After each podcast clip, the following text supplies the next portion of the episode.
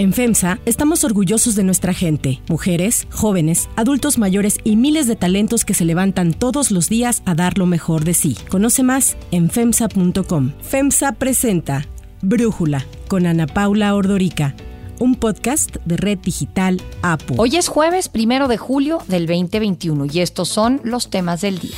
Hoy, cuando se cumplen tres años del triunfo de Andrés Manuel López Obrador en la elección presidencial del 2018, rendirá un informe de gobierno. Una investigación de Mexicanos contra la Corrupción revela que en el 2020, en plena pandemia, a pesar de que la estrategia del gobierno para combatir el COVID se centró en tener camas disponibles para enfermos de coronavirus, se invirtió menos precisamente en camas. En Europa el nacionalismo de vacunas llegó a un absurdo. La comunidad europea autoriza la vacuna de AstraZeneca que se produce en Europa y desautoriza la misma vacuna pero producida en India para los pases verdes para turismo. Pero antes vamos con el tema de profundidad.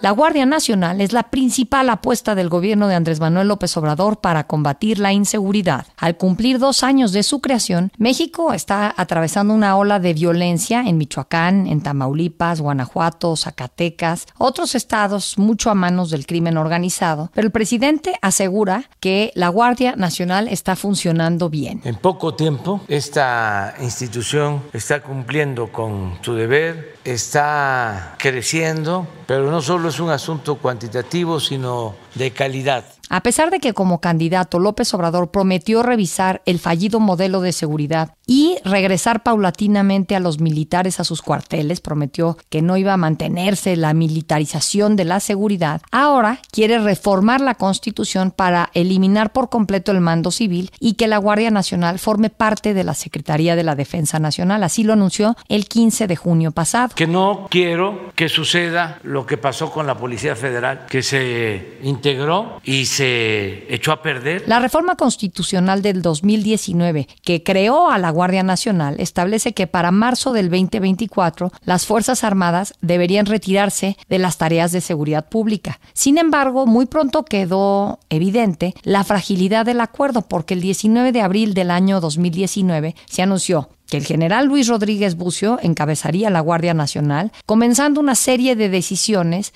que mostrarían que el carácter civil sería más bien en papel y que la Guardia Nacional se encaminaría, como se ha visto en estos dos años, a una mayor militarización de la seguridad. Ahora López Obrador presume que las Fuerzas Armadas participen en tareas de seguridad. La Constitución no le permitía a las Fuerzas Armadas participar en labores de seguridad pública algo que resultaba hasta absurdo. A dos años de su creación, la Guardia Nacional tiene 100.000 elementos, la mayoría militares, en 214 de las 266 coordinaciones territoriales diseñadas en la Estrategia Nacional de Paz y Seguridad para combatir la incidencia delictiva. Y todos estos elementos han sido formados, capacitados, disciplinados, han sido conducidos los han llevado de la mano tanto la Secretaría de Marina como la Secretaría de la Defensa Nacional. Para la operación de la Guardia Nacional, encargada de la prevención, investigación y persecución de delitos en el presupuesto de egresos 2021, se le asignaron 27.961 millones de pesos. Aun cuando la violencia sigue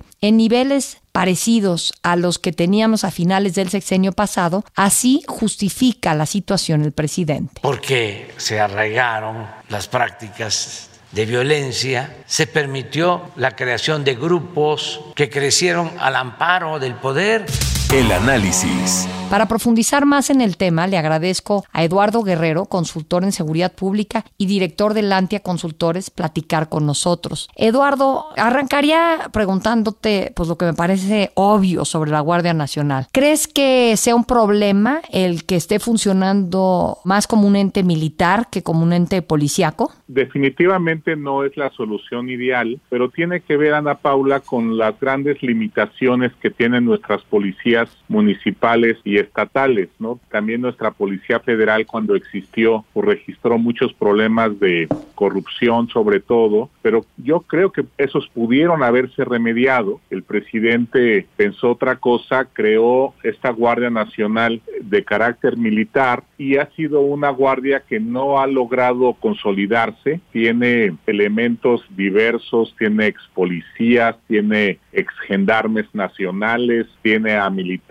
y muchos, la verdad es que no han logrado acoplarse los cuerpos y me parece que por eso ha planeado el presidente próximamente ya albergar esta Guardia Nacional en la Sedena, ya no más en la Secretaría de Seguridad Pública, para tratar de uniformar administrativamente el estatus de todos sus elementos y sus capacitaciones, sus perfiles, para que puedan actuar como un cuerpo uniforme, digamos, con una misión única, para ver si así se más eficaces, porque hasta ahorita su desempeño no ha sido precisamente sobresaliente. Hay muchas luchas intestinas, inconformidades al interior de la Guardia y además no han peleado contra la amenaza mayor de México, Ana Paula, que es el crimen organizado, estas grandes organizaciones cuasi militares, paramilitares, como les dicen algunos, como el cártel Jalisco, el cártel de Sinaloa, el cártel del Noreste, que siguen actuando a sus anchas en territorio nacional, de hecho quizás en más zonas que antes por el repliegue que han registrado la presencia militar, ¿no? Yo te he leído que cuando se hace un balance sobre la seguridad pública del gobierno de Andrés Manuel López Obrador, pues que el resultado no es o el balance no es satisfactorio, pero que tampoco es catastrófico. Hablas de algunos logros. Te quisiera preguntar, ¿cuáles ves tú que han sido los logros del gobierno? Todo depende de la lente con la que se mire, ¿no? Para los defensores del gobierno, el hecho de que López Obrador haya contenido la violencia, es decir, que no haya crecido, sino que se haya mantenido en los mismos niveles desde que llegó, ya es un logro porque ellos argumentan que con Peña Nieto hubo grandes aumentos de la violencia. Eso es cierto, en el último año de Peña fue catastrófico, aumentaron los homicidios casi 20%. Desde que llegó López Obrador, los homicidios se han mantenido constantes, no han bajado, tampoco han subido, pero bueno, estamos en niveles muy altos de homicidio y el presidente había prometido reducirlos. Entonces, en ese sentido, yo alegaría que es un fracaso, pero habría elementos también para argumentar que ha sido un logro la contención de la violencia, ¿no?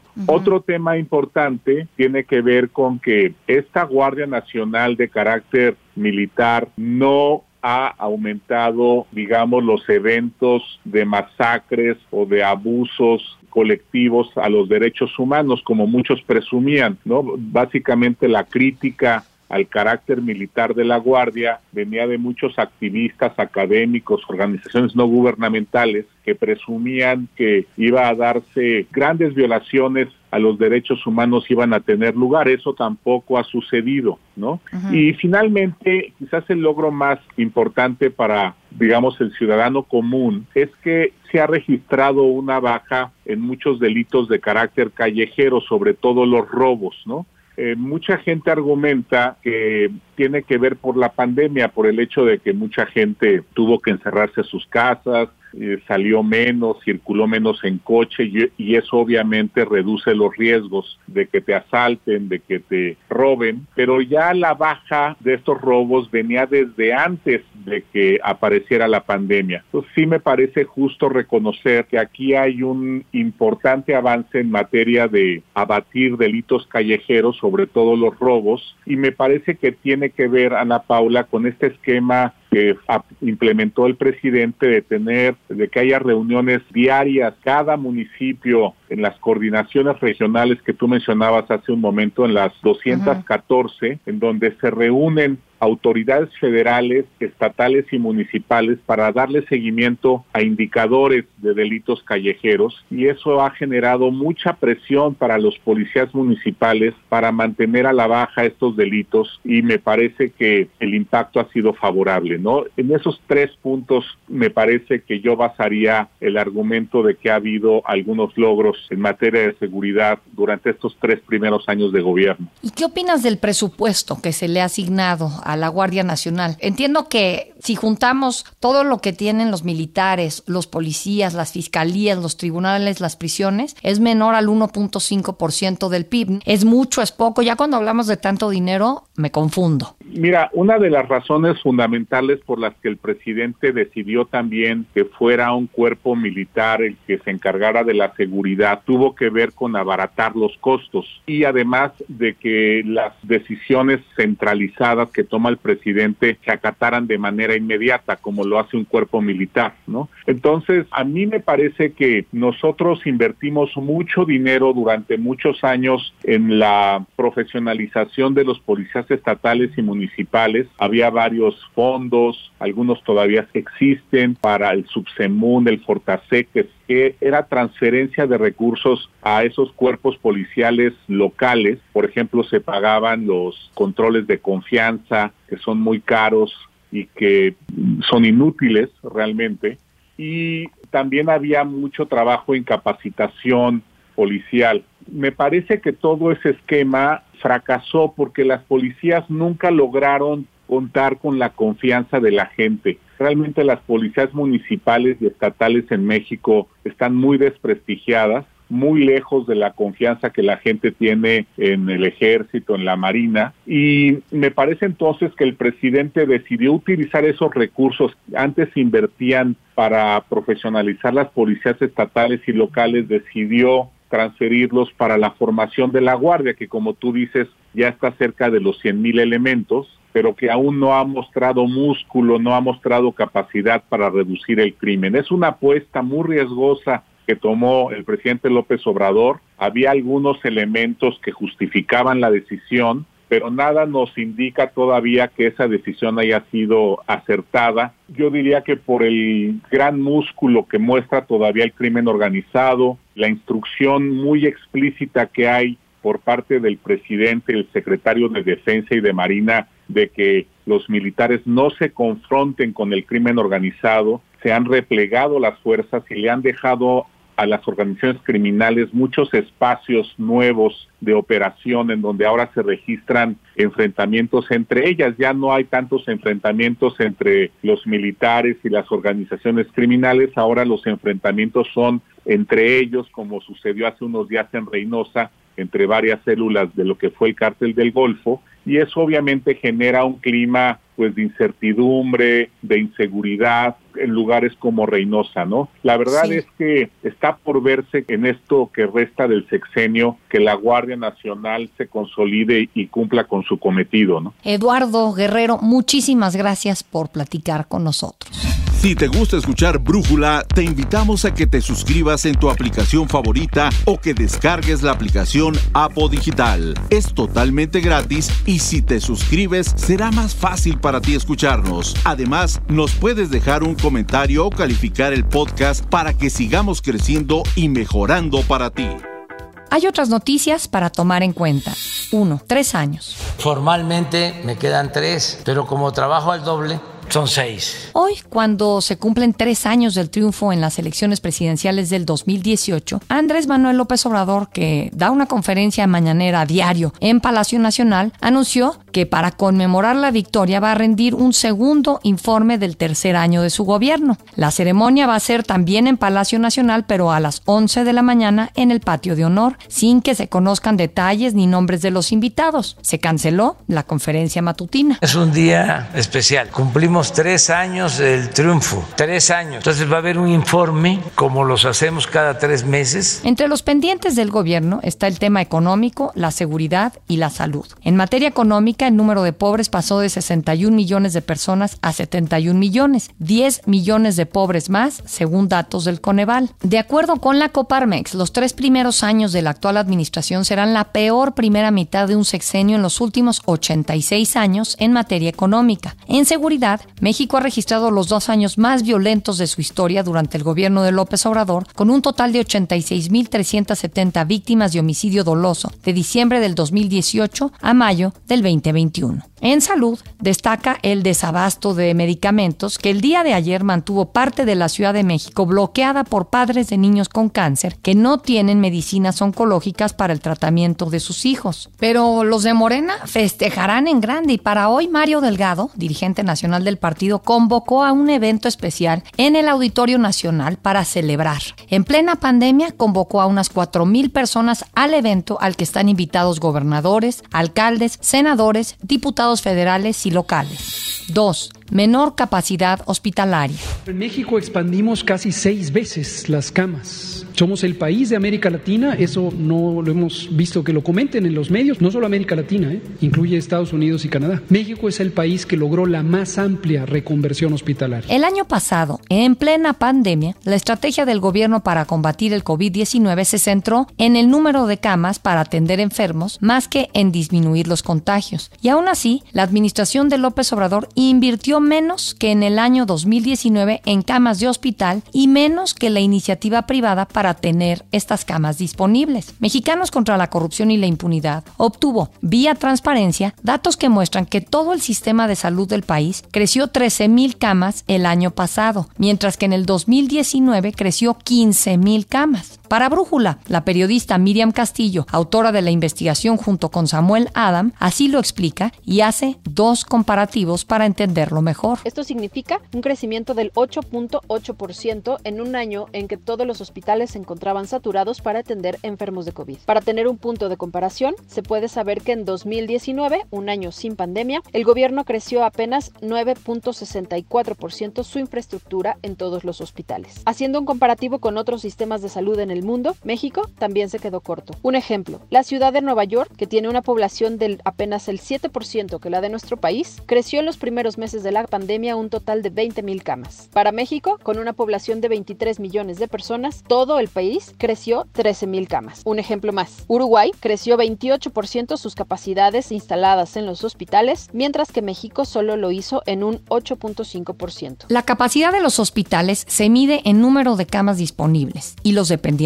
del gobierno. IMSS, ISTE y Secretaría de Salud, que en el 2020 atendieron al 93% de los casos de COVID-19 en el país, aumentaron su capacidad únicamente entre 2 y 9.7%. Sin embargo, en este conteo se incluyen las camas de hospitales provisionales o temporales patrocinados por empresas privadas como el Centro Banamex de la Ciudad de México que aportó 890 camas o el Hospital Ángel Leaño en el estado de Jalisco. Los dos ya fueron cerrados porque el número de personas hospitalizadas en este mes. Los hospitales privados aumentaron 1.778 camas en el 2020, es decir, más que las 1.321 que agregaron el IMSS y el ISTE juntos. 3. Pasaporte europeo de vacunación.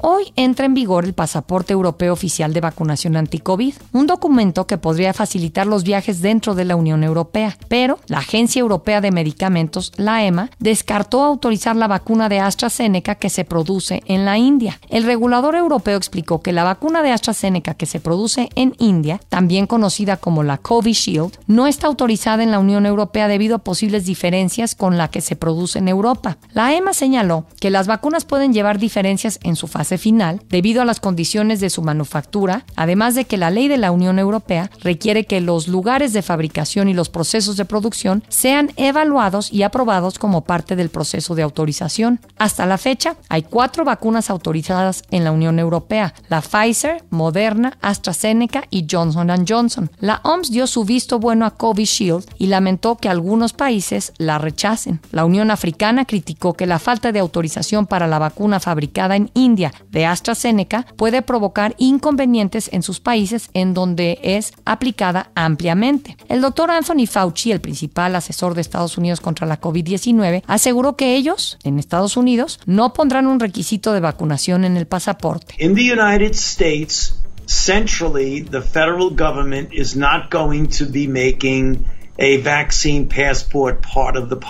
Por otro lado, en Brasil, el ministro de Salud, Marcelo Quiroga, anunció que se suspendió la compra de la vacuna India Covaxin hasta que se aclaren algunas denuncias de irregularidades en el proceso de adquisición y se revise el contrato que prevé la llegada de 20 millones de dosis a un precio total de 320 millones de dólares. Las denuncias de corrupción apuntan al presidente Jair Bolsonaro, quien tenía un contrato para la compra de las medicinas con Need Medicines, representante en Brasil del laboratorio indio Bharat Biotech. Y en Guatemala, el gobierno anunció que solicitó a Rusia que le devuelva los casi 80 millones de dólares por las 8 millones de vacunas Sputnik V que compraron el 5 de abril, pues solo ha recibido 150 mil. En una comparecencia ante el Congreso, la ministra de Salud, Amelia Flores, así lo explicó. Estamos pidiendo la devolución del dinero yo soy Ana Paula Ordorica Brújula, lo produce Batseba Feitelson, en la redacción Elizabeth Rangel, en la coordinación Christopher Chimal y en la edición Omar Lozano. Yo los espero mañana con la información más importante del día. Oxo, Farmacias ISA, Cruz Verde, Oxo Gas, Coca-Cola FEMSA, Invera, Torrey y PTM son algunas de las muchas empresas que crean más de 245 mil empleos tan solo en México y generan valor como parte de FEMSA. FEMSA presentó Brújula con Ana Paula Ordorica, un podcast de Red Digital APO.